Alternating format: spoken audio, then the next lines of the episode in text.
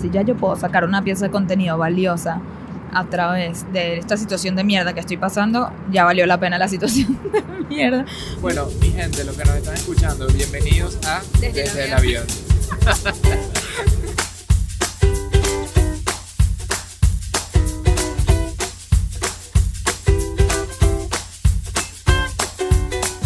Hola. Aquí estamos, desde el avión, una vez más. Michelle Poller, de Hello Fears. Y. ¿Por qué siempre hacemos las introducciones tan distintas? Qué horrible, eso quedó horrible. Hazlo tú, hazlo tú. No, tú, tú. tú. Ok, voy yo. Sí, ¿Sí va? dale. Qué nervios. Tú puedes. Ay. ¿Cómo hacemos? Ah, bueno, tú le vas a poner una musiquita para que suene mejor. Sí, sí, sí. Esto es todo como se quita. Pa, parara, Pero no cante. Ah, pa, pa. Ah, eso es ESPN. No cante. Sería cool con la ESPN. ¿Quieres que ponga la ESPN de fondo? Sí. Ok, dale. Habla, pero tú no cantes. No, no cantes. Solo yo la voy a poner de Pero es fondo. para entrar en el flow. Déjame que Ah, terminar de cantar y llego. Parará, pa, pa, pa, Eso no es que sí, Globovisión. Puede ser Globovisión también. Ahorita no estoy seguro, pero bueno. ¿Qué dice mi gente? Bienvenida a este nuevo episodio desde el avión, coño. Lo de la musiquita funcionó, ¿viste? Sí. Sentía, el, sentía la energía, sentía el flow. En fin, aquí estamos en un nuevo episodio, atravesando de costa, de costa a costa, desde San Diego hasta Nueva York. Y em, hoy vamos a hablar de un tema que... Ya, preséntate. Ah, mucho gusto. Me llamo Adam. Alguna gente me dice Stramhacks. Y pues soy co-host de este podcast desde el avión. Y aquí te acompaña Michelle, Hello Fears. Y estamos listos para el episodio número. Ni idea. Obvia- obviamente no sabes. 25, episodio 25. Cool. Cool, cool, Cool. Solo hay que duplicar esto como cuatro veces y llegamos a 100. Buenas matemáticas, Michelle, te felicito. Yo soy wow. full buena en verdad en matemática, la gente no lo sabe. Creo que nos van a traer una galleta. Ya me emocioné. Acuérdate que a ti no te gusta que nos traigan comida porque entonces yo quiero comer todo el tiempo. Vas. Mira, no va. ¡Ah! Son chips y cambur. Aquí, aquí hay de chocolate. Sí, wow, qué bueno está. Mire, gente, Delta es una maravilla. Nos deberían empezar a pagar. Ok, ok. Ya, Adama. Mira, Am le quiere quitar como 100 mil chucherías a la señorita. Ya lo está viendo feo. Qué pena, qué pena, qué pena. Oh my god, Adam. No vas a comer, eso es todo lo que te digo. Yo me lo voy a, te lo decomiso. No, no, no, no, por sí, favor, porfa, las almendras me encantan. te lo juro que no es Me ayuda a concentrarme. Tú sabes que científicamente las almendras son muy buenas para las neuronas, te lo juro. El chocolate no, las almendras sí. Es bueno para la salud. Ok, en una Y hora es fibra, acuérdate que yo necesito la fibra. Bueno, hoy vamos a hablar de un tema que igual creo que voy a estar yo hablando tres veces más, como Sí, siempre. Sí, este es un tema muy de Michelle. Porque a Michelle, fíjense, a ella le encanta crear contenido. A mí, por otro lado, me encanta consumir contenido más que nada. Creo yo, ¿sí? ¿No? Sí, demasiado. Y cuando se refiere a crear contenido, a mí me gusta hacerlo más poquito, pero de mayor calidad. Creo que vamos a hablar de eso ahorita más adelante, pero empieza tú, Michelle. ¿De qué quieres hablar hoy? Bueno, es, el tema es, y esto me lo propuso una persona, una eh, seguidora, que me dijo, Michelle, por favor, habla sobre cómo crear contenido, porque, este, y me dio su ejemplo, dice, yo el año pasado viajé por todo el mundo y no documenté nada. Y me pareció súper interesante su historia. Ella dijo, la razón por la cual no documenté es porque estaba siendo miserable viajando por el mundo. Entonces no quería dar tampoco esa imagen y a la misma vez no quería mentir. No quería mostrar aquí, este, en Tailandia, pasándola increíble, cuando en verdad estaba en Tailandia llorando todos los días, o en Panamá, este, sufriendo de depresión, o en, Qué interesante esa vaina, porque yo siento que eso yo también lo vivo a diario. O sea, a mí no me provoca ser falso. Hay gente que de repente sí le nace ser falso, no sé, a mí. 100%, un gentío. Yo creo que no hay nada que va más en contra de mi valor que tratar de hacer algo que no me nace. Sí. Y por eso yo creo que muchas veces me cuesta tanto crear contenido, porque de verdad que muchas veces no me nace estar de cierto humor o estar, no sé, compartiendo todo en la vida, no sé, va como con una personalidad más reservada también. Pero entonces apoyo mucho a esta chama que, que de verdad que si... es por comer almendras, ¿ves? Sí, la almendra como que se me atragantó. Bien merecido. Pero me ayuda, viste que ya me puso a funcionar la neurona. Es cierto. Entonces yo estoy muy de acuerdo con esta niña que, que chimbo eso de tratar de hacer algo que de muy dentro de ti, ¿sabes? No, no, tú sabes que no está bien, tú sabes que no es lo que estás sintiendo en el momento, no es lo que te sale con naturaleza. Y, lo que ella dice que ya le pasaba es que ella de vez en cuando ponía una foto, sin decir mucho, ponía una foto de ella en uno de estos lugares mágicos y la gente le decía, qué envidiable tu vida, debes estar demasiado feliz, estoy feliz por ti, y la chama lo que hacía era llorar todos los días.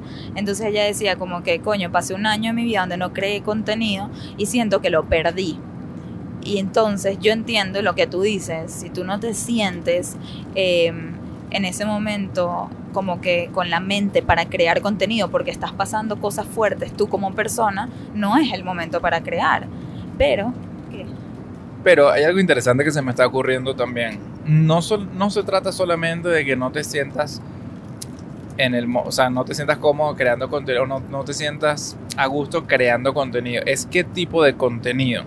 Porque definitivamente uno no se va a sentir bien mintiendo, creando un contenido de que, uy, aquí estoy en la playa, súper chévere, y de repente no se está pasando por una pálida horrible, un momento terrible de tu vida, y no creas, obviamente no vas a crear ese contenido falso, pero de repente es un excelente momento para crear contenido a través de agendas, tipo journaling, y, ¿sabes? y documentar lo que estás sintiendo en ese momento. Pero eso no es contenido, o sea, eso es, journaling, eso es para ti mismo, contenido es más bien para compartir. No, bueno, pero después lo podrás compartir de alguna manera más. Ok, ok, que como registrar cómo te estás sintiendo en el momento y después compartirlo. Es que no crees que eso es crear contenido. Crear contenido es registrar de verdad cómo estás sintiendo, porque si no vamos a eso de que tú si vociferas vainas por vociferar, entonces no es un buen contenido que estás creando. El contenido de verdad bueno se crea cuando tú registras, reflexionas, cuando tú de verdad internalizas el, o sea, cómo agregar el mayor valor o la mayor realidad a, ese contenido. Yo estoy 100% de acuerdo. Y lo que yo le sugerí a ella, yo le dije, mira, no porque el año se acabó y, o sea, tu viaje se acabó, no por eso lo perdiste, no por eso no creaste contenido en referencia a eso. Es más, ahorita que lo tienes digerido y que lo superaste porque me dijo que ahorita está más feliz que nunca en su vida. Le dije, esto es un buen momento para que tú recapitules lo que pasó el año pasado y nos hables a través de tu contenido sobre las experiencias que tuviste y, ¿sabes?, cómo haber pasado por eso te trajo donde estás hoy en día. Entonces yo agarré y todo lo que ella me dio de ejemplo, como que llorando en Istambul, deprimida en Panamá y tal, le dije, mira, ahí están todos tus capítulos y se los puse en lista, como que número uno, imagínate que llames tu capítulo número uno llorando en, en Istambul. O sea, ya yo lo quiero escuchar, quiero saber qué te pasó en Istambul y, ¿sabes? ¿Qué estaba pasando dentro de ti en ese momento? Este, y, y le muy importante, no se trata solamente de contar tus experiencias, se trata de añadirle valor a los demás. Por ejemplo, nosotros, Adam y yo, antes de empezar el podcast, yo lo primero que escribo en mi celular, cuando escribo las notas, es una línea que dice qué valor puntual quiero añadir. Y de, ahí parte todo el, episodio, pero empieza todo por el valor.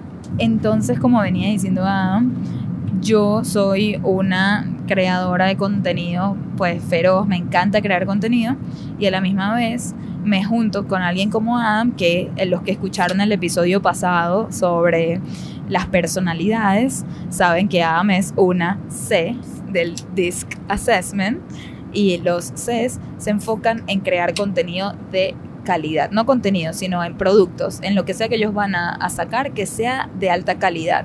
Entonces mezclamos ese, esas ganas mías con sus estándares y sale eh, contenido de mucho valor. Porque dos cosas que se necesitan para cautivar una audiencia es valor y entretenimiento. Porque, ¿qué pasa si hacemos una pero no la otra? Puede que tengamos muchísimo valor que dar, muchas cosas que aportar, pero si no las sabemos comunicar, si no podemos cautivar esa audiencia a través de la curiosidad, del storytelling, ¿sabes? de nuestras experiencias, de nuestra personalidad, entonces puede ese valor pasar por desapercibido. Y les vamos a dar ahorita unos ejemplos de cosas que hemos visto con relación a eso. ¿Y qué pasa cuando hay entretenimiento puro? El entretenimiento puro también te añade valor, ¿verdad? Este, de por sí, porque bueno, este, uno pasa un buen rato, uno se ríe, uno, este, ¿sabes? te estás entreteniendo y eso tiene un valor, es cierto. Pero cuando uno no le añade como una enseñanza o algo a ese entretenimiento, es como que pasar el tiempo por pasar el tiempo, contar algo por contar algo. Y sí, se pasa el tiempo, pero ¿qué impacto crea uno realmente? Lo que vamos a hacer en este episodio es decirles a ustedes todas esas herramientas o maneras que nosotros hemos encontrado para poder añadir valor a través del el entretenimiento para realmente causar impacto y cautivar audiencias. Este, es que todo el tema de mm, crear contenido es como un amplio espectro de valor que uno puede agregar. Como tú decías, me parece súper bueno e interesante eso de que muchas veces si tú solamente te enfocas en, en, agregar contenido de valor, por ejemplo, que hayas escuchado en algún lugar o hayas aprendido algún libro, pero no lo sabes comunicar de la mejor manera, lamentablemente por más cargado que esté intelectualmente de valor ese contenido, sabes, si no lo pudiste manifestar, si no pudiste comunicar con, de manera estratégica o de una buena, o sea, como que con la ayuda del entretenimiento, entonces pasó desapercibido y como que se perdió una gran oportunidad de poder transmitir ese valor que ya estaba ahí. Y al igual que entonces está el otro lado de la moneda, que es simplemente demasiado entretenimiento, pero que si no hay valor, entonces es como, bueno, nos, nos sentimos bien, nos reímos un rato, pero no le sacamos provecho. Entonces todo, el, todo este... Piensa, piensa, por ejemplo, una obra, cuando uno va a ver una obra de teatro y te entretiene, ¿verdad?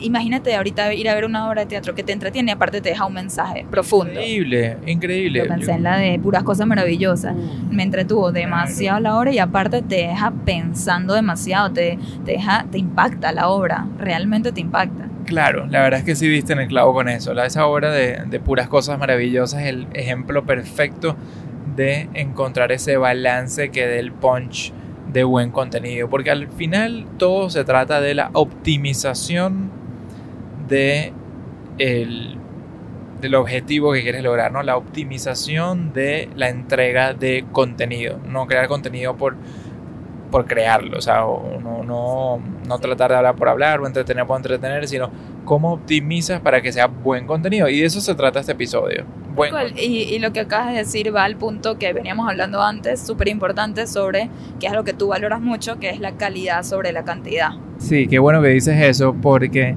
Em, una persona a cual yo he hablado ya anteriormente aquí es esta persona que es Mr. Money Mustache, que em, él, ¿sabes? Tiene su blog que escribe sobre finanzas personales y todo eso, pero es un tipo que de verdad, hoy en día, como él ya está retirado, se, se dedica a escribir de repente una vez cada dos semanas. No es esa persona que se está bombardeando infinitamente con contenido, sino que cada dos semanas cuando tiene como que algo bueno que decir, va y lo dice. Y yo no me pelo un artículo, un blog de esa persona. No me lo pelo. Si el tipo escribiera todos los días, probablemente sí ya me hubiese fastidiado o ya, o no leo. Se diría mucho más de lo mismo, ¿no? Se repetiría más. Sí, y ojo, hay mucha gente que está todo el tiempo creando contenido, o sea, hasta tienes la, la gente como Gary Vee, ¿no? Claro, Gary Vee también es un buen ejemplo que llegas a un punto que dices, ok, ya, ya entendí. O sea, porque te lo, te lo, como que machuca, no sé cómo se dice, no, entapuza. Entre lo entapuza todos los días y dice, brother, ya, déjame respirar. Entonces lo que tú dices que más que la cantidad es la calidad. O sea, no, no se trata necesariamente de crear todos los días, aunque eso siempre es positivo, o sea, tiene algo, tiene su lado positivo. Pero es que cuando vas a crear algo, no importa lo tan seguido o lo no tan seguido que sea, que tenga mucha, mucho valor, mucha calidad. Pero definitivamente entre entretenimiento y valor hay que priorizar el valor. El valor es lo primero, es lo más importante de todo. Y después es que vamos a ver cómo comunicarlo, qué ángulo le vamos a dar, qué historia vamos a contar al respecto, con qué tono. Eso es demasiado importante, pero eso no es más importante que el valor. O sea, definitivamente una necesita de la otra. Pero ¿saben qué? Mucha gente comienza al revés. Mucha gente dice, ay, quiero contarles de mis vacaciones o ay, quiero hablar de este tema y tal, pero no, no sabes ni qué mensaje vas a dar. O la gente que me dice, ay, yo me muero por dar un TEDx y yo le digo, ay, ¿de qué vas a hablar? No sé.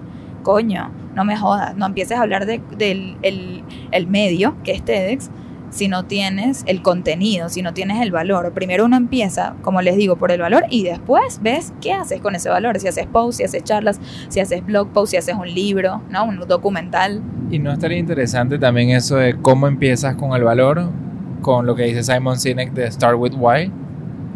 Bueno, Start with Why es muy importante. Si no saben de Simon Sinek, eso como que te lleva a llevar a, a crear el valor. Claro, pregúntense, exacto, pregúntense por qué quiero crear esto, ¿no? De a, qué quiero llegar, por qué, cuál es el, de ahí sale todo. Si tú no tienes el por qué quiero crear esto y solo tienes el qué quiero crear, estás mal ahí estás mal.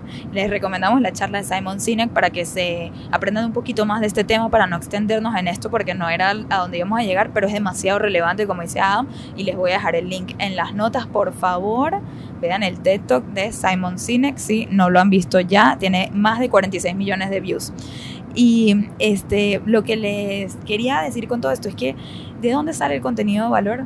El contenido de valor sale de las experiencias propias porque compartir algo que uno leyó o que escuchó, claro que puede tener muchísimo valor, pero nada supera la experiencia propia, porque piensen, cualquier persona puede leerse el libro y comentar sobre eso, pero solamente la experiencia de ustedes es la que los va a diferenciar este, de lo que los demás puedan decir. Y eso es lo que hace, pues, que no seamos genéricos, porque si todo el mundo está todo el tiempo compartiendo algo que leyó o el quote de otra persona y tal, pero no le da su propio ángulo, el contenido siempre sería muy genérico y todo el mundo estaría diciendo exactamente lo mismo. Entonces, el contenido sale de las experiencias propias. Es el igual que los Instagram, estos plenamente motivacionales que repostean cosas de otra gente. O dicen frases como que es que todos podemos y en verdad no cuentan la experiencia personal de ellos como ellos pudieron. Y es que todos tenemos valor para compartir. Y, o sea, y yo sé que mucha gente quizás oyendo nos dice como que no vale, ¿qué valor voy a tener yo? Pero yo estoy 100% segura cuando yo digo que todos tenemos valor para compartir, porque todos sabemos de un tema más que otros.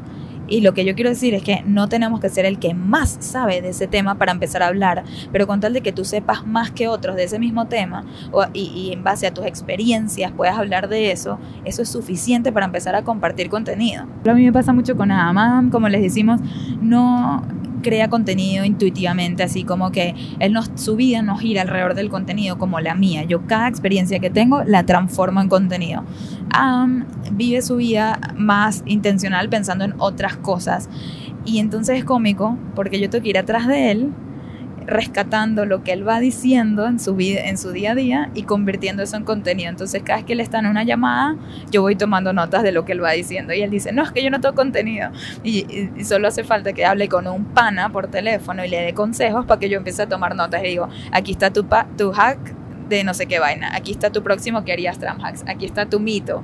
Todas las cosas que le dijiste a esa persona son valiosas y a veces uno no se da cuenta. Yo creo que es mucho que uno subestima subestima quién es uno y, el potencial de uno y, no sé, como que los skills, como si las habilidades de uno. La subestima y cree que todo el mundo sabe lo que uno sabe. Y ahí está el problema. No, no todo el mundo sabe lo que tú sabes. Y como digo, con tal de que sepas más que un grupo de personas, ya estás calificado para hablar de ese tema. Y ahorita les vamos a dar los ejemplos y les vamos a dejar todos estos consejos puntualmente para que ya mismo empiecen a crear contenido con estas ideas más originales, que es lo que nos han llevado a nosotros a diferenciarnos como marca. Porque imagínense qué diferente es este podcast de los demás, ¿no? Empezamos en un avión, grabamos desde acá. ¿Por qué? Porque estamos tratando de ser genuinos a quienes somos nosotros. La cuenta de Adam, como él enseña finanzas desde un tono tan personal, con a través del storytelling. Y la cuenta de Hello Fears, como a través de mis experiencias de valentía o de miedo, este, este, los puedo motivar a ustedes. Entonces, bueno, vamos a, a dive deep Bueno, lo primero que les quiero decir es lo que venían más o menos diciendo de que eh, el contenido, contenido de valor sale de las experiencias. Entonces yo aquí quiero ayudarlos a que ustedes como que le den una vuelta a su manera de vivir las experiencias. Una manera de vivir las experiencias es simplemente ser parte de ellas y estar pensando en qué voy a hacer después, qué voy a cocinar, qué voy a comer o a dónde voy a ir de viaje o, o, o en un conflicto que tuviste y tal. La otra manera es cada experiencia que ustedes vivan, vívanla a través de el contenido, es decir, cómo le pueden dar la vuelta a esa experiencia para de ahí sacar una pieza de contenido, es más, no una, varias piezas de contenido. Les voy a dar un ejemplo muy sencillo. El otro día yo estaba en una clase de spinning, ¿ok? Y en eso la profesora, y mi mente está todo el tiempo pensando en contenido, contenido, contenido, ¿verdad? Entonces la profesora eh, cada que ella decía una frase como que, dale, ustedes pueden, eh, ¿sabes? Este, no sé, entre más duro le dan, más felices van a estar después. Este tipo de frases, cada que ella las decía, yo le daba más duro. Y a mí eso me hizo pensar en, wow, puedo transformar esto en contenido.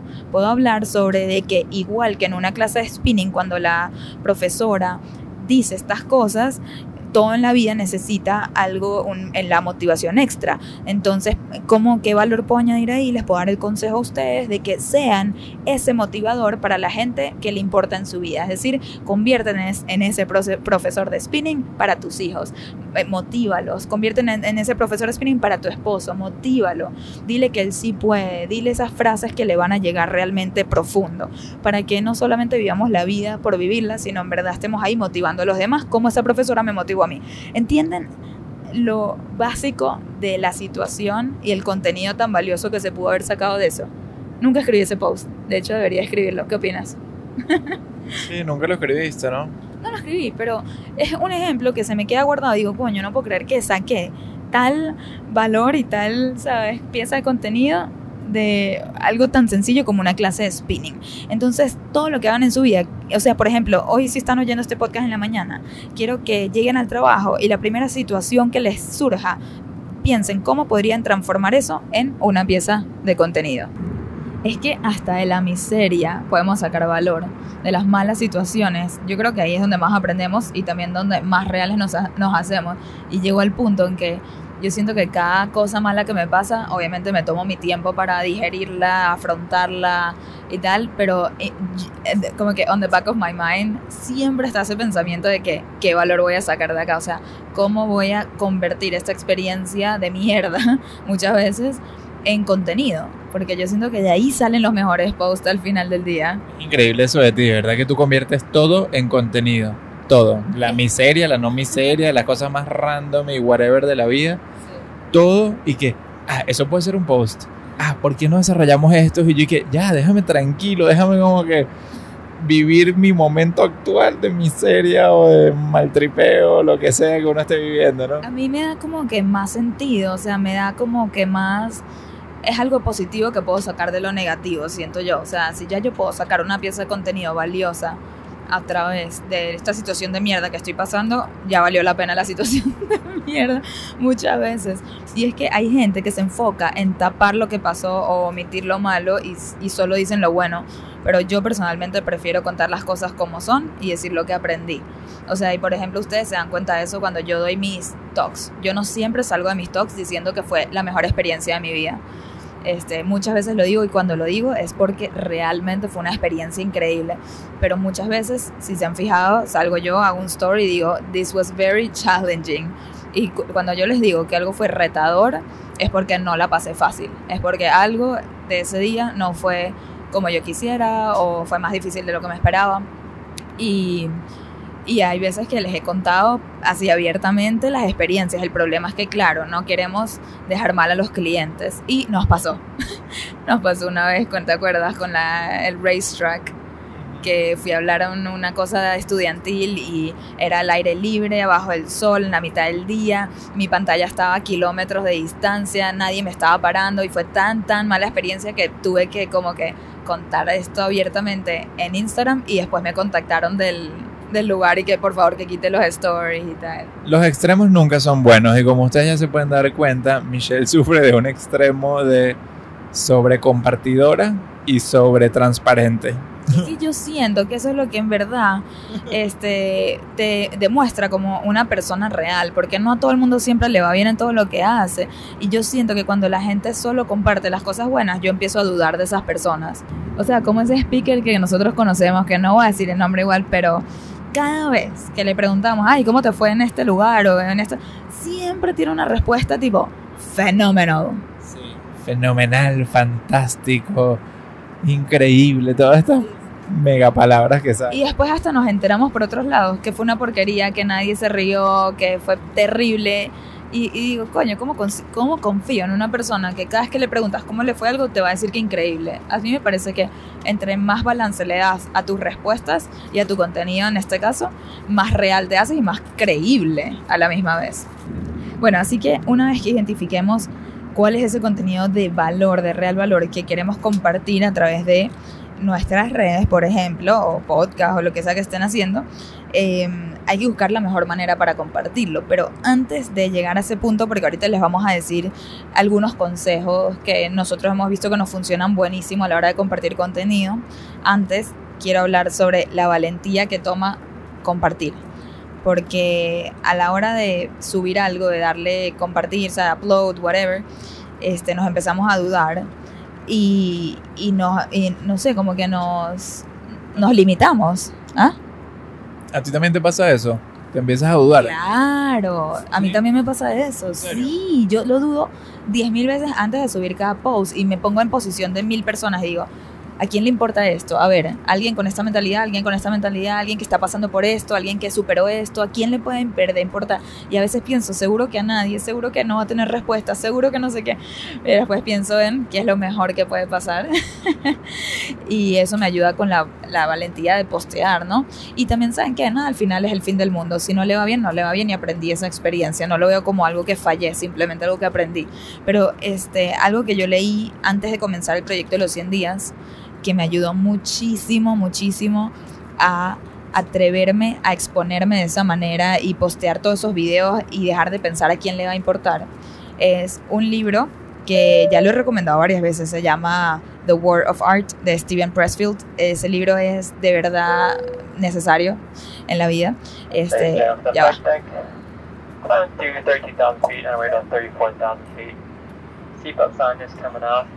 Ajá, pero hay una parte específica del libro, una página que creo que es al final, que dice una frase así como que si tú naciste para ser pintor, si naciste para ser científico, si naciste para curar el cáncer, si naciste para actuar o para cantar, este, todos nacimos con un propósito y es nuestra decisión al final si vamos a entregarlo al mundo. ¿verdad? Puedes decidir no entregarlo y quedártelo para ti, ese talento con el que tú naciste, o puedes decidir exponerte y ponerlo afuera, en el, para que los otros también lo vean. Y lo que dice es que la gente que crea algo no lo está haciendo por atención. A veces nosotros creemos que al hacer esto estamos dejándole saber al mundo que queremos llamar la atención, pero en verdad no es por atención, es porque estamos añadiéndole un bien al mundo y si no lo hacemos nos estamos haciendo daño, no solamente a nosotros, pero al resto de la gente. Al privarnos, o sea, al privar nuestro contenido o nuestros talentos, estamos privando al mundo de recibir esto. Eso es un tema interesante porque para la persona que sí le gusta compartir, como es tu caso, es un, es una, es un mensaje bastante más como de refuerzo, como que chévere de escuchar y eso y yo escucho ese mensaje y yo digo, wow, es verdad, tiene toda la razón. Coño, por gente como nosotros, que yo, que me considero que no soy un gran compartidor, 100% eh, le hemos privado al mundo de millones de cosas que de repente a mí se me habrán ocurrido o puedo haber creado para compartir y no lo hago por mi personalidad. Entonces, para mí es como una mezcla de culpa, de regaño, de culpa, y es una lucha interna como que ya va, pero ¿por qué tengo que compartir solamente por lo del, solamente por agregarle valor al mundo? Pero si a mí no me nace, ¿cómo hacemos? Entonces, yo creo que yo sigo en esa lucha continua y me, o sea, lo que te quiero decir es que sí me ayuda full ese, ese pensamiento, porque cada vez que yo me refugio dentro de mi propia personalidad, de que estoy bien siendo más eh, privado con mis cosas, ese pensamiento me recuerda que más allá del hecho de compartir, simplemente tengo una oportunidad de ayudar o entregar o de, sí, este... como que compartir con propósito, no es compartir por compartir, tienes un propósito y el propósito es ayudar, informar, ¿no? Coño, hoy en día es más importante que nunca eso, porque estamos en la era de compartir cualquier mierda. Estamos en la era, Sobre saturación. sí, la gente está compartiendo con cualquier porquería. Y era que si nos atamos a este pensamiento y todos compartiéramos, porque pudiéramos hacerle un bien a otras personas, imagínate la cantidad de valor que habría. Demasiado. Yo en las notas de este episodio les voy a hacer copy-paste de lo que dice esa página del libro, porque quiero que lean tal cual como él lo pone, porque está tan bien escrito y tan bien dicho que a mí me cambió mi mentalidad. Yo igual iba a compartir el proyecto, pero con esos nervios, esa, esa ay no, ya van a decir que estoy llamando la atención, y cuando en verdad no. Después dije, ¿quién se puede beneficiar de verme a mí enfrentar mis miedos? Mucha gente, según este libro. Y literal, eso fue lo que me llevó a donde estoy hoy. Y bueno, me encanta que tú digas que a ti también te sirve, Am. Este, y lo que te iba a decir es, si a ti no te nace compartir y de verdad es algo que no te trae felicidad, yo no creo que uno lo tiene que hacer forzado, ni que le estés causando un bien al mundo. O sea, al final lo que dice el- esto es, es tu decisión. Y, y sabes, Pero recuerda que pudieras hacerlo un bien al mundo si decides tener la valentía o superar ese discomfort que no te viene natural. Y esas cosas a mí sí me motivan este, después de mucho pensamiento y mucha intencionalidad.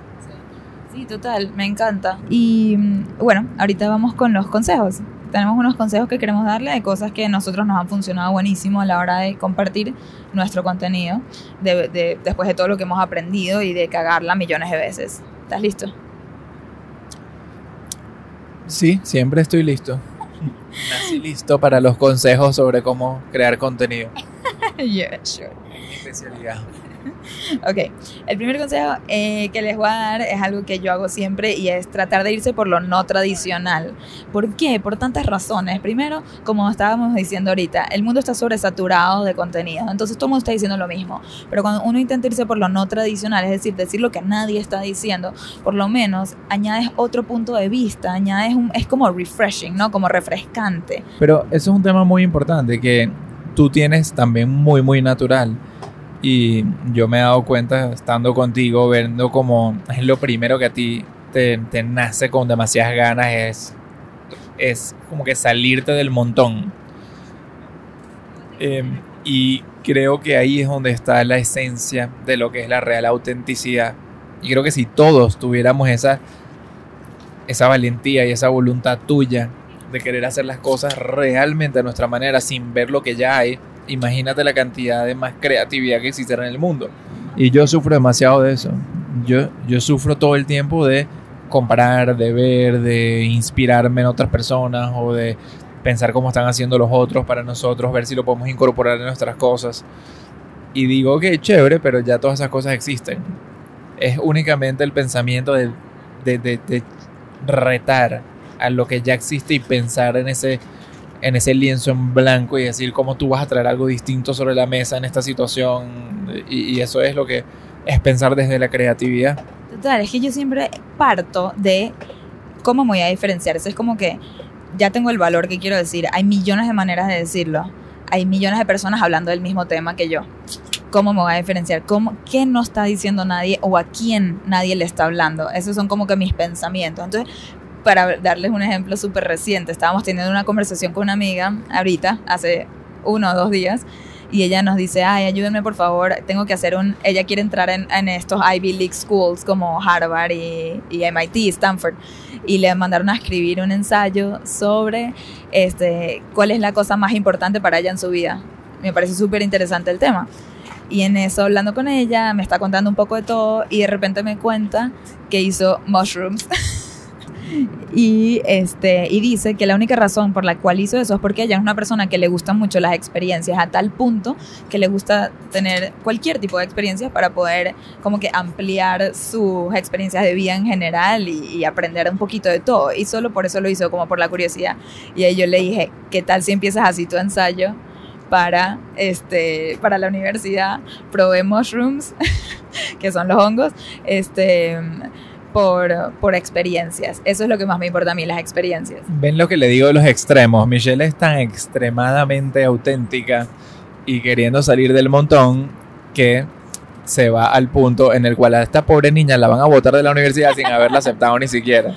No, pero es que imagínense ¿Quién empieza así su ensayo? ¿Quién? Nadie, nadie, es demasiado, y menos esta niña, que es tipo una niña estrella, o sea, es una chama demasiado bien. Lo último que es es una pegada, este, y eso se va a, eso es lo, que ella va a desarrollar después en el, en el ensayo. Pero empezar con eso, empezar con la curiosidad, empezar con lo que nadie empezaría, para mí es la clave, y eso es lo que yo siento que me he atrevido a hacer mucho en mi vida. Ah escuchar tus consejos debería venir abajo con un cartelito. no intenten esto en casa. Exacto, ya como de cautela. Este, no nos hacemos responsables por cómo se te pueda ir a la, la vida a la mierda. Perdón, no les quiero dar malas ideas, pero solo es un extremo para demostrarles cómo empiezo a pensar yo en las cosas. Por ejemplo, yo creo que ya yo contesto en otro podcast, pero cuando, o maybe no, no sé, cuando yo apliqué a la Universidad de Nueva York eh, al hacer, para hacer mi posgrado, Em, teníamos que mandar el portafolio y yo qué portafolio mandé, mandé mis, mis piezas criticándolas, ah, eso sí lo hablé en el otro, que hablé sobre la creatividad. ¿Ves? Yo critiqué todas mis piezas en vez de decir por qué están buenas y me aceptaron. Entonces, siempre es eso, es que nadie está diciendo, nadie va a criticar su propio trabajo, entonces déjame hacerlo yo. Otros ejemplos ya más relacionados a contenido como tal, es los días típicos festivos. Todo el mundo, por ejemplo, en San Valentín, ¿qué hace? Ay, cuánto amo a mi esposo, ay, el amor, ay, lo mejor que me ha pasado en mi vida. Así odian a su esposo ese día, tienen una presión de poner ese, ese post tan grande que lo hacen. Entonces yo pienso, ¿qué puedo poner hoy diferente? Y todos los años, si van a mi post de San Valentín, es algo totalmente distinto. Por ejemplo, el año pasado ah, hablé todo sobre cómo yo ya no somos la pareja perfecta, que ahorita lo convertimos en un episodio.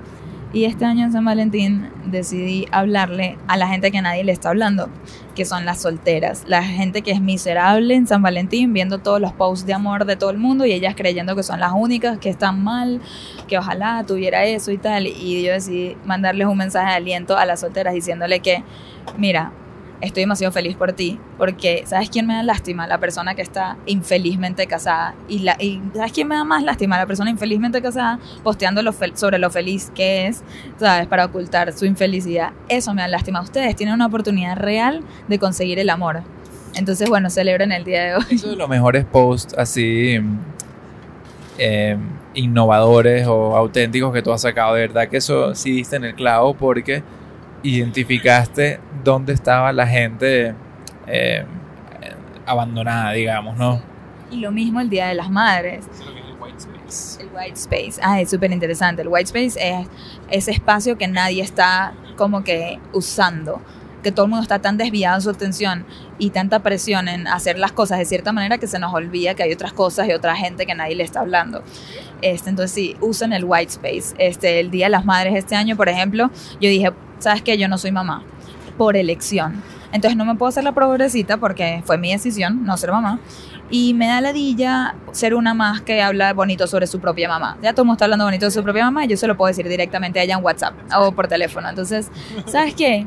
Este, dije, ¿a quién nadie le está hablando el día de hoy? Nadie me está hablando a mí, la persona que no soy mamá por elección, pero quiero ser mamá. O sea, tengo un deseo de ser mamá dentro de mí, pero este no es mi momento de ser mamá. Y de todas maneras, este día me siento left out, me siento como que, ¿cómo se dice left out? Este, ¿Cómo se dice left out? Sí, es lo que estaba tratando de decir, abandonada o No, no es abandonada, no es apartada, no, es... Excluida. Excluida, qué buena. Sí, sí, sí. Este de la madre me siento excluida una vez más, por, por, o sea, decisión propia. Entonces eso fue el post. Un día más de las madres sintiéndome excluida. ¿Por qué? Porque no es para mí, no es mi día, pero igual me causa un sentimiento.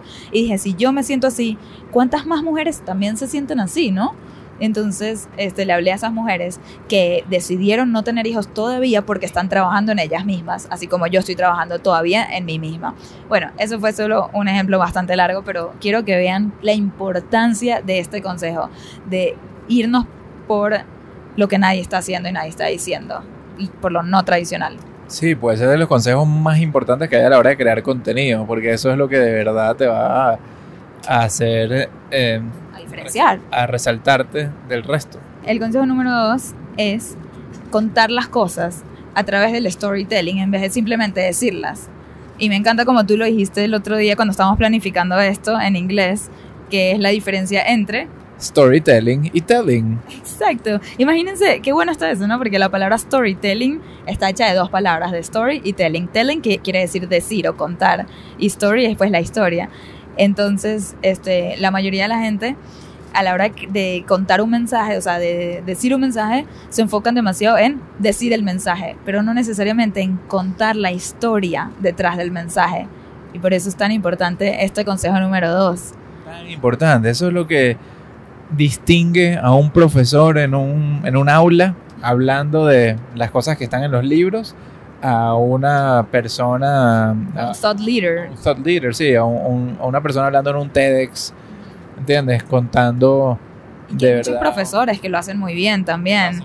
Pero las tarimas de verdad liderando con pensamientos y a través de la comunicación estratégica de las historias. Exacto, es utilizar las historias para comunicar un mensaje. Es la diferencia entre pararte y decir un consejo o contar cómo algo te funcionó a ti y te cambió la vida. ¿Cuál de las dos maneras creen que a ustedes les llegaría más? Por ejemplo, algo que nos acaba de pasar, no, na- o sea, nada agradable, fue lo siguiente.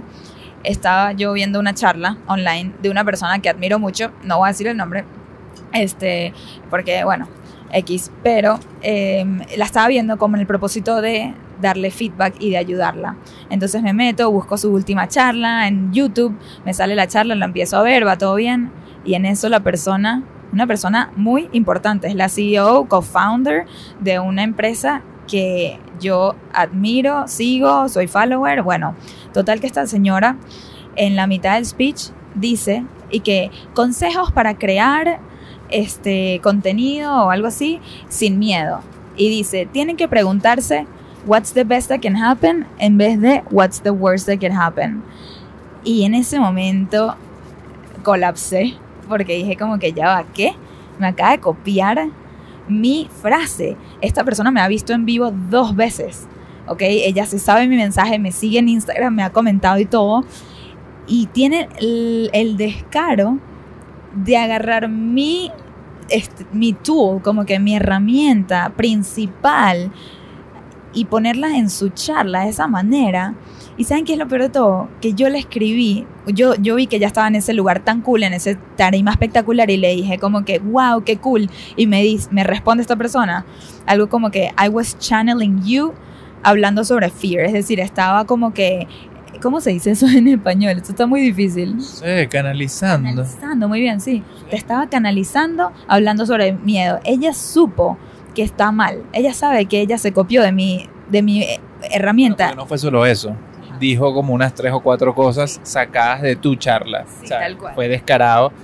Fue descarado, pero eso ya para mí fue tipo lo peor de lo peor, porque no me dio crédito, lo puedes decir, pero tienes que decir de dónde salió esto. Pero ¿saben qué es lo peor y por qué les cuento esto? No es por el plagio en este momento, eso no es el tema ahorita.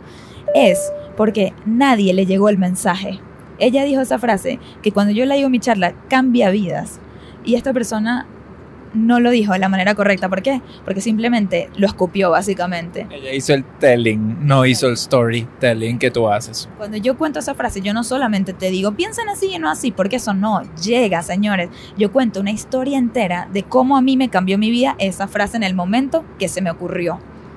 Y a la gente, o sea, en el momento que yo la digo, todo el mundo dice, wow, todo el mundo agarra el celular, toma foto de la pantalla, toma notas. Y después el comentario es, me cambió, me cambió demasiado mi manera de pensar esa frase.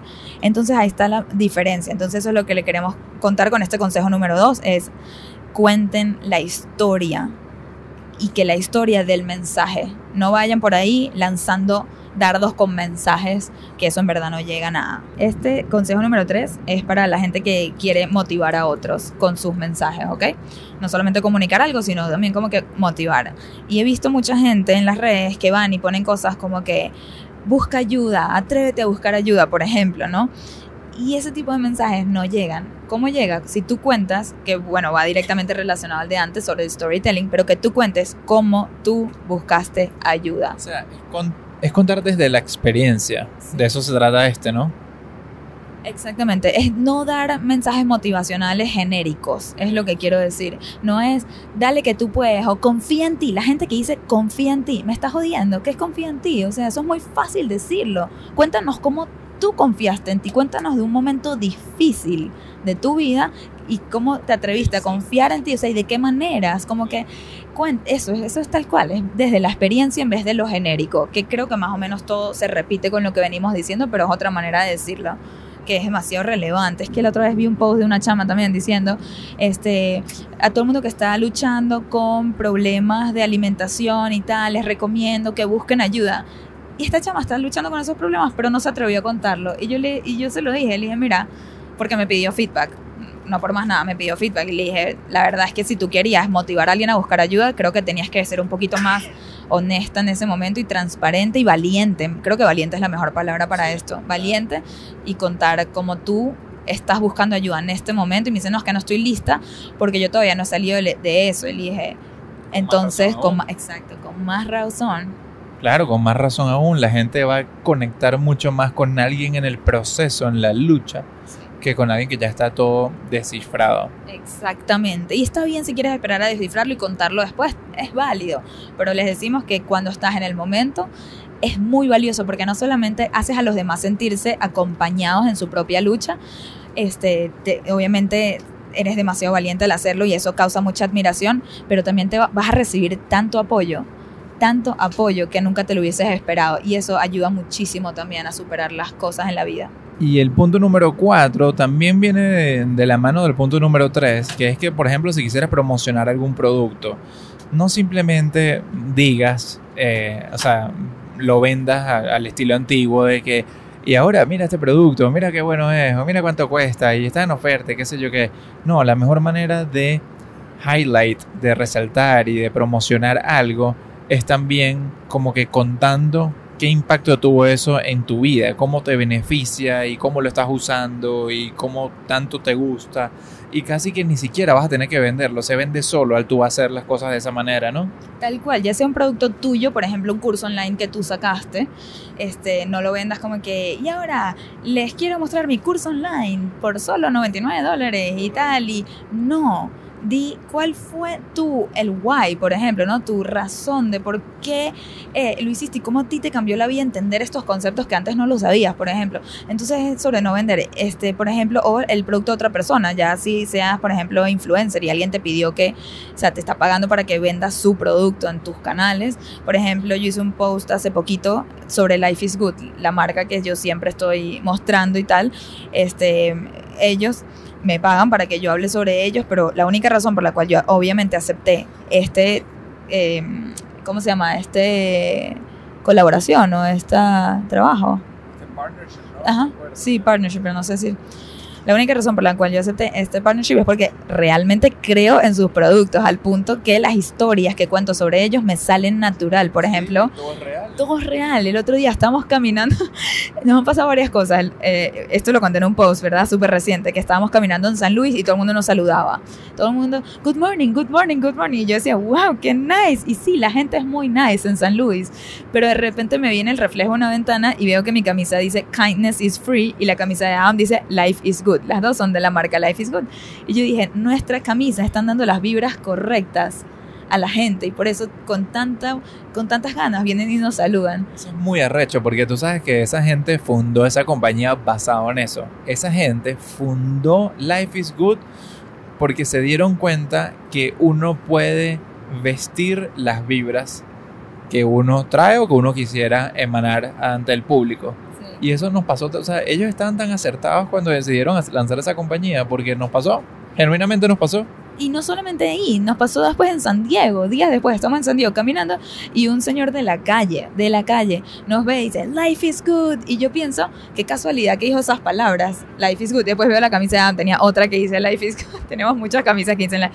Pero dije, wow, ¿cómo se creó esa vibra? Era una persona de calle. Exacto. Era un homeless. Un homeless. Sí. sí, creo que le hicimos el día con nuestra camisa. Y yo solo dije eso, yo no vendí la camisa, yo conté esa historia. Y la gente escribió, la- en- entré y compré la camisa. Qué buena, qué buena idea. Ya la compré. Hasta una influencer enorme que me sigue escribió, este, me estoy metiendo en la página y comprando un montón de la misma camisa. Esto es como una clase de autenticidad, básicamente, lo que estamos tratando de, de- de decir aquí, ¿no? O sea, todos estos puntos al final llevan a no hacer las cosas por hacerlas, no, no ser un teller y no ser un, un- un- No ser uno más. uno más, sí, no. Tanto, hay tanto ya de todo, no sean unos más. Y este otro consejo, el número 5, es súper, es para todos ustedes que están vendiendo algo propio, que tienen una tienda, que tienen una marca. Entonces, este, por ejemplo, esto es algo que yo siempre se lo digo a las peluqueras cuando me están haciendo el pelo, yo les cuento lo que hago, me piden consejos de cómo ellas pueden hacer sus redes, ellas me dicen, ya yo no sé qué más hacer. Cada vez que viene alguien y le hago el pelo, se lo pinto, se lo corto o le hago un peinado, pongo una foto en Instagram y yo igual con eso no subo. Y eso que las fotos están bonitas y todo. Y lo que yo digo es, no muestres el producto final, muestra el proceso, muestra tu conocimiento, tu knowledge. Es más, compártenos a nosotros cómo hacer cosas que para ti son tan sencillas, pero para nosotros son nuevas. Entonces yo le digo a la peluquera, por ejemplo, ¿sabes? Yo no me sé cuidar bien mi pelo, pero tú sabes perfectamente o sea, por ejemplo, esto es tan sencillo. Puedes hacer un post de por qué hay que lavarse el pelo dos veces, o sea, por qué hay que echarse el shampoo dos veces en la ducha. Yo lo hago porque me lo dijeron, pero yo no sé por qué hay que hacerlo. Y eso es un Yo no post. sabía eso. Ah, sí. Coño, Ya, ya sabes. con razón estoy calvo. Llevo toda una vida echándome champú una sola vez. Yo no sé por qué lo hago dos veces, pero es porque alguien me dijo que así se hace. Pero yo apreciaría un post de una peluquera que en vez de que me muestre el pelo, cómo le cortó a tal persona random, aunque le haya quedado bellísimo, que me cuente, porque es importante lavarse el pelo dos veces con shampoo. Este, o cada cuánto hay que echarse no sé qué cosa, o cada cuánto hay que cortarse, o por qué no hay que cortarse las puntas en luna llena, qué sé yo, depende de lo que tú creas. Este, pero eso es lo que les quiero decir con el punto número 5. En vez de empujar su propio producto, empujen conocimiento. Si ustedes, por ejemplo, venden tortas, en vez de en todos los posts poner la nueva torta que hicieron, que puede ser espectacular, y torta para el que es mexicano, no me refiero a un sándwich, me refiero como que a un pastel, un cake de cumpleaños, por ejemplo. Este, no me muestres la torta todo el tiempo, muéstrame cómo la preparaste, muéstrame, ¿sabes? Los pequeños detalles que tomaste en cuenta, que para ustedes pueden ser cosas súper básicas, pero para el que no hace eso es wow. Es que al final todo se trata de agregar valor, no solamente echárselas. ¿Sí o no? Y no solo echárselas, sí, exacto, pero sí, exacto, no es mostrar el producto solamente, sí, tal cual, Sí. sí, no es echárselas. O sea, nosotros podemos impresionar con lo que el resultado de las cosas, 100%, pero hay, demasiado contenido hoy en el mundo y demasiada competencia con todo. Entonces, si tú de verdad no vas a agregar valor en cada mínima comunicación que uno ponga, ¿por qué alguien te tiene que escuchar? O sea, ¿por qué? Tal cual, o sea, por ejemplo, yo puedo montarme en la tarima y, mostrar puras fotos de yo en la tarima, pero ¿cuánto más valor agrego si les digo a ustedes mis tips de public speaking, de, de cómo dominé mis nervios? Por ejemplo, o de qué cosas hago antes de subirme en la tarima que me ayudan muchísimo. Eso tiene más valor que solo mostrarles la foto de yo en la tarima. Qué fácil, qué fácil es hacer eso. Y no añado valor a nadie. Creo que Instagram comenzó con ese mundo, el mundo de simplemente mostrar todo. Y ya ¿sabes? la saturación ha llevado a, que la gente, si no estás posteando algo de valor, pues no, no hay necesidad de seguir eso. No vas a llegar nada lejos. Este, el punto número 7, bueno, este punto es clave, clave, clave, y por eso hicimos un podcast entero, un episodio entero sobre este, y es sobre la vulnerabilidad. Pero no podía dejar de mencionarlo hoy en estos consejos sobre la creación de contenido. Entonces, mi consejo para esto es el siguiente. Cuando ustedes vayan a escribir un post, ¿ok? Quiero que empiecen escribiéndolo como si nadie lo fuera a leer. Porque cuando uno tiene en la mente a su mamá, a sus profesores, a sus amigas juzgonas, ¿no? A la gente mejor que uno o que uno cree que es mejor que uno, uno empieza a escribir con mucha cautela y empiezas a pensar en todo el mundo que te está juzgando. Entonces dices, quiero decir esto, pero no de esa manera porque ya van a pensar mal de mí. ¿Y qué va a decir este? ¿Y qué va a decir el otro? ¿Y qué va a decir la mamá juzgona de mi amiga?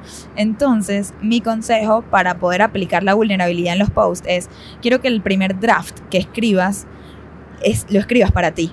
Lo más sincero posible, como si nadie va a leer ese post. Y después vas y lo arreglas poquito a poquito y vas diciendo, coño, esto está too much, esto no, pero quiero que salga de lo más genuino posible. Eso es tremendo hack porque yo sufro demasiado de eso que al escribir ya pienso que eso es lo que va a salir. Y es verdad, y uno automáticamente se empieza a limitar. Si uno crea de la manera más cruda posible, que es lo más tú posible, después eh, opcionalmente le vas aplicando ciertos filtros como, bueno, si vas a compartir esto en un, eh, en un lugar o ante una audiencia de niños, bueno, le aplicarás el filtro de obscenidades de pronto. Sí, no, no, no digan palabras malas. Claro, pero uno le va aplicando esos filtros, pero ya el contenido más real tuyo ya salió. Ya más como raw. Me encanta esa palabra, raw, crudo, totalmente. Hasta si ustedes lo dirían o lo expresarían con groserías o lo que sea, exprésenlo de esa manera. literal, escríbanlo para ustedes mismos. Y esto va directamente relacionado con el punto ya número 8, el último consejo, que es Está bien no gustarle a todo el mundo. Está bien no hablarle a todo el mundo. Qué difícil. Qué difícil, sí, porque cuando uno le quiere hablar a todo el mundo se hace totalmente genérico. Quieres hablarle a tanta gente que entonces usas el lenguaje más genérico, usas este, las ideas más genéricas para que a nadie le moleste, para que a todo el mundo le guste. Básicamente lo que haces es diluir tu autenticidad. Tal cual diluir tu autenticidad demasiado real. Es tan difícil pensar que tu mensaje sí le puede llegar a mucha gente a la vez, pero para llegarle a esa gente a la vez estás diluyendo la concentración del mensaje, ¿no? La, la conexión. El sabor del mensaje, la conexión, el poder de conectar, el poder de de verdad ir hacia lo más real ante esa, ante esa audiencia. Y es muy difícil tomar esta decisión, pero el, elegir un nicho es lo que te lleva a esa conexión máxima eso iba, a definir tu audiencia. Les recomiendo, ya para finalizar con esto, que escriban, literalmente escriban la definición de cuál es su audiencia perfecta, a quién le quieren hablar, o sea, y le traten, traten de, de, hacerlo, ¿verdad? Al pelo, quiénes son, qué les gusta, qué odian, con qué sueñan, ¿no? Como que entre más detalles puedas dar sobre esa persona, más vas a conectar a la hora de mandar el mensaje. Entonces tú puedes, y, una manera de hacerlo, por ejemplo, si lo hacemos en publicidad, era teníamos que ponerle nombre y todo. Entonces yo podía decir, el perfecto oyente de desde el avión es, y entonces yo empiezo, eh, María y José. María y José están en sus 40 años, en sus 35 años, por decir. Eh, ellos tienen un hijo tienen demasiada ambición, están recién mudados a otro país, son latinos obviamente para que entiendan la, lo que estamos hablando. Este, hasta puedo ser más específica, decir, son venezolanos que se tuvieron que ir de su país porque de esa manera más aún van a conectar con lo que Ami y yo vamos a estar aquí compartiendo, aunque le puede llegar increíble a cualquier persona de toda Latinoamérica, pero más va a conectar con el venezolano que también se tuvo que ir por razones obvias. Este, María y José, ¿se llamaban María y José? Sí, María y José. este trabajan en estos trabajos, pero aspiran con esto, odian tal cosa. O sea, si les pones nombre y los describes al pelo, mucho más fácil se te va a hacer la hora, a la hora de crear el contenido para estas personas. Entonces, bueno, esos son los ocho consejos que les tenemos de cómo empezar a crear contenido una persona que está haciendo un trabajo increíble con este tema. Me imagino que ya todos aquí la siguen, pero igual no la puedo dejar de mencionar. Es Verónica Ruiz del Viso. Vero tiene su podcast que se llama On Topic y les recomiendo que la sigan si les interesa mucho más este tema del contenido de ella. De verdad es la gurú y hemos aprendido de ella un mundo, de verdad. Entonces se lo recomendamos su podcast. Este, y bueno, les quería también recordar que no la van a pegar a la primera, ni que sigan todos mis consejos, la van a pegar a la primera. Tienen que aprender de su propia audiencia, ver qué resuena, qué no, qué tono sirve, qué historias llegan más que otras. Y muy importante, crear frecuentemente para, por lo menos al principio, para poder aprender de ellos y buscar patrones y decir, coño, cuando puse esta vaina todo el mundo reaccionó. Por ejemplo, un patrón que yo entendí en mi propia audiencia es que yo entre más honesta soy, y más cuento mis dificultades, esos son los posts que mejor le va. Más que los que cuento el éxito. Y eso que los que cuento el éxito también les va muy bien. Pero esos que soy muy honesta y cuento como yo me siento, los que me da miedo subir, los que estoy temblando a la hora de, apretar upload, e, esos son los que yo sé que mejor le va por mi audiencia en particular. Pero eso lo descubrí después de quizás años de crear y crear y crear y, y poquito a poquito lo fui entendiendo. Entonces, atrévanse a crear, atrévanse a poner su more, su authentic self, no sé su cómo se dice, pero su ser más auténtico out there. Coño, esta vaina del Spanglish me tiene mal y les pido disculpas, de verdad. Eh, y nada, ya con eso terminamos. Adam, ¿quieres agregar algo más? Bueno, quiero agregar algo curioso que nos pasó aquí en el vuelo y es que nos encontramos volando en el mismo avión que Joe Girardi, el que sabe de béisbol. Fue el manager de los Yankees. Lo tenemos sentado enfrente de nosotros. X. De repente soy yo el único que me emociono por esto, pero me parece cool. Ya va, yo les, voy a les vamos a admitir algo que ustedes no saben. En este momento estamos llegando a Miami. Cuando empezamos este podcast estábamos llegando a Nueva York. Pero por razones de la vida no pudimos com- completar el podcast. Entonces grabamos literalmente la mitad del podcast en el camino a Nueva York.